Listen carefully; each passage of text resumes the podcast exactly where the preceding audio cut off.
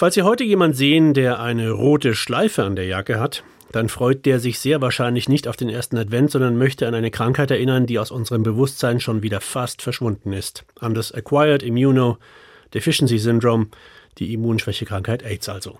Jedes Jahr am 1. Dezember erinnert die Weltgesundheitsorganisation WHO an die Opfer von AIDS. Die Entdeckung des HIV-Virus ist inzwischen 40 Jahre her. Im Mittelpunkt steht dieses Jahr die Forderung nach mehr Aufklärung und weniger Diskriminierung. Aber werden AIDS-Kranke überhaupt noch diskriminiert? Wie ist der Stand?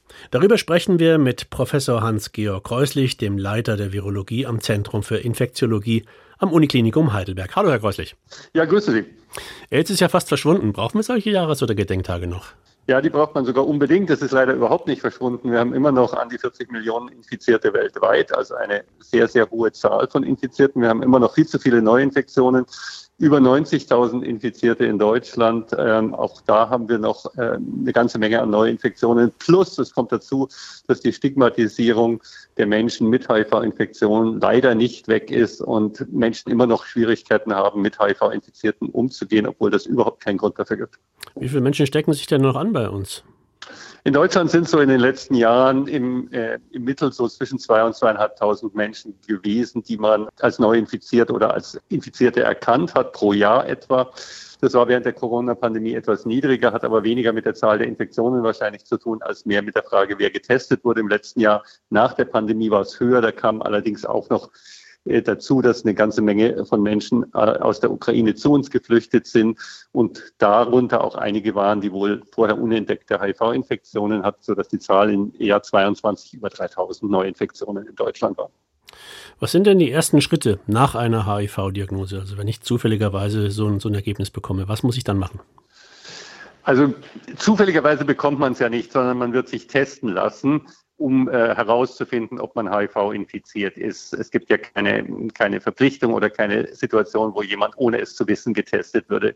Das heißt, wer einen HIV-positiven Test bekommt, der ist zu diesem Test gegangen und sollte dann unmittelbar äh, in eine HIV-Schwerpunktpraxis gehen. Die HIV-Behandlung funktioniert sehr, sehr gut, auch langfristig sehr, sehr gut, ist aber kompliziert, weil es sehr viele Wirkstoffe gibt und man die individuell anpassen muss. Deswegen sind Schwerpunktpraxen, die sich auf dieses Thema spezialisiert haben, der richtige Ort.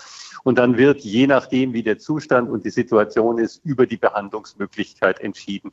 Es ist auf jeden Fall sinnvoll, die Behandlung sehr, sehr frühzeitig nach der ähm, Diagnose zu beginnen, um die Viruslast sofort zu unterdrücken und das Fortschreiten der Krankheit zu verhindern. Sie haben gerade gesagt, zufällig wird bei uns nicht getestet. In Großbritannien haben Sie teilweise Blutproben einfach mal auf HIV getestet, die Sie sowieso schon hatten und haben da viele verdeckte Infektionen gefunden. Wäre das auch ein Weg für uns?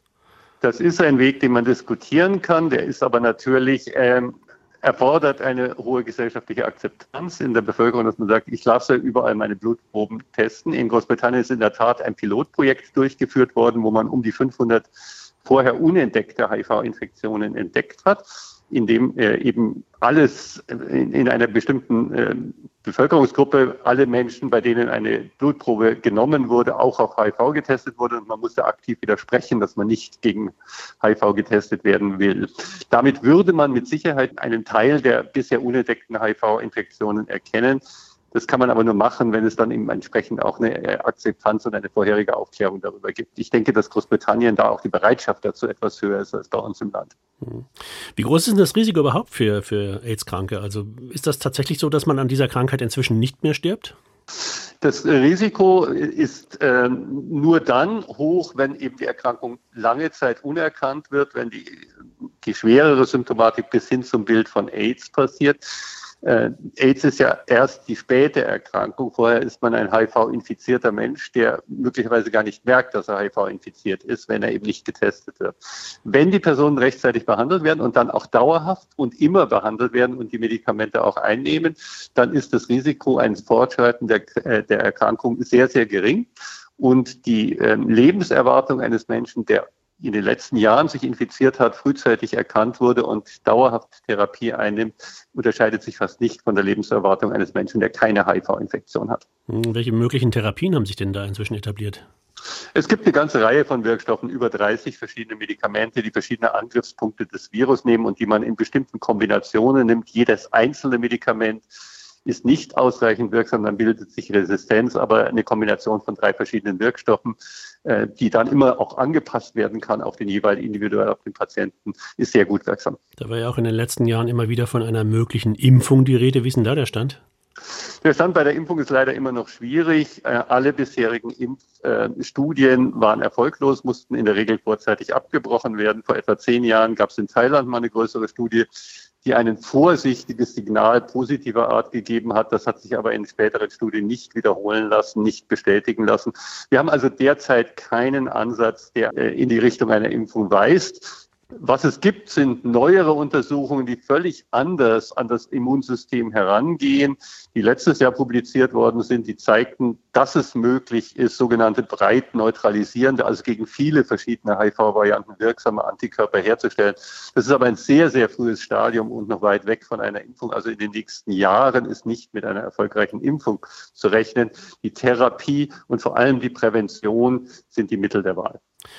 Jetzt gibt es noch eine andere Schutzmöglichkeit für immer mehr homo- und bisexuelle Männer mit hohem Ansteckungsrisiko. Die nutzen sogenannte Präexpositionsprophylaxe, PrEP, also Medikamente, die vor dem AIDS-Virus schützen, ganz äh, lapidar gesagt. Können Sie mal erklären, wie die funktionieren? Die funktionieren genauso wie die Therapie. Es ist im Grunde sind es äh, zwei Wirkstoffe, die auch in der Therapie eingesetzt worden sind und die praktisch keine oder sehr, sehr geringe Nebenwirkungen haben und deswegen auch längerfristig und immer wieder eingenommen werden können, auch bei Menschen, die eben nicht infiziert sind. Man gibt im Grunde eine Therapie einem Menschen, der die Infektion noch gar nicht hat, in der Erwartung, und das funktioniert auch, dass wenn dieser Mensch sich infiziert, die Medikamente schon da sind. Das heißt, wenn das Virus anfängt, sich im Körper zu vermehren, sind die Medikamente schon vorhanden und können es verhindern. Sonst kommt man immer zu spät, weil wenn in den ersten paar Tagen sich die Infektion etabliert, dann ist sie da und lässt sich nicht mehr eliminieren. Wenn die Medikamente aber vor dem Virus da sind, dann schon. Natürlich würde man nicht jedem Menschen diese Medikamente jetzt einfach geben. Niemand möchte lebenslang oder immer wieder zwei Medikamente in, in einer kombinierten Tablette täglich einnehmen müssen, aber bei erhöhtem Risiko, zum Beispiel äh, häufig wechselnde Geschlechtspartner, besonders riskanter Verkehr, auch bei äh, drogenabhängigen Menschen mit hohem Risiko, weil sie nicht sterile Spritzen verwenden sollten oder auch bei äh, Sexarbeitern kann das eine sehr sinnvolle Maßnahme sein und wird bei entsprechender Indikation, also wenn es vom Arzt entsprechend verschrieben wird, auch inzwischen von den Krankenkassen seit einigen Jahren bezahlt. Sind ja die Infektionszahlen auch wieder gestiegen, auch nicht nur bei Drogenabhängigen, sondern eben auch bei Heterosexuellen. Also bräuchten wir wieder so eine Kampagne wie in den 80er Jahren? Ich glaube, man braucht immer wieder Kampagnen. Der Welt-Aids-Tag ist zwar gut, aber es ist halt dieser eine Tag im Jahr, wo man dann Gespräche führt, öffentliche Aufklärung macht und andere Dinge macht und dann vergisst man es wieder und kommt zu dem Ergebnis, das Sie am Anfang ja als Einstieg gewählt haben. Ist es überhaupt noch ein Problem? Und vergisst es wieder. Es ist aber eben nach wie vor ein Problem. Es gibt viele andere Probleme, aber es ist etwas, was wir immer noch ernst nehmen müssen, weltweit, aber auch in Deutschland ernst nehmen müssen. Deswegen bin ich immer dafür, dass man immer wieder die Aufklärung erneuert, immer wieder neu daran arbeitet. Auch und gerade, weil es ja sehr viele junge Menschen betrifft und äh, eine Kampagne, die in den 90er, 2000er oder 2010er Jahren waren, die betrifft oder die kennen jüngere Menschen, die jetzt 18 Jahre alt sind, gar nicht. Die hat sie damals überhaupt nicht betroffen oder sie haben es überhaupt nicht erlebt. Deswegen muss man es immer wieder neu machen. Sagt Professor Hans-Georg Kreuslich vom Heidelberger Uniklinikum. Das HIV-Virus wurde vor 40 Jahren entdeckt. Zum Welt-AIDS-Tag habe ich mit ihm gesprochen über den Stand der AIDS-Forschung. Vielen herzlichen Dank, Herr Kreuslich. Gerne.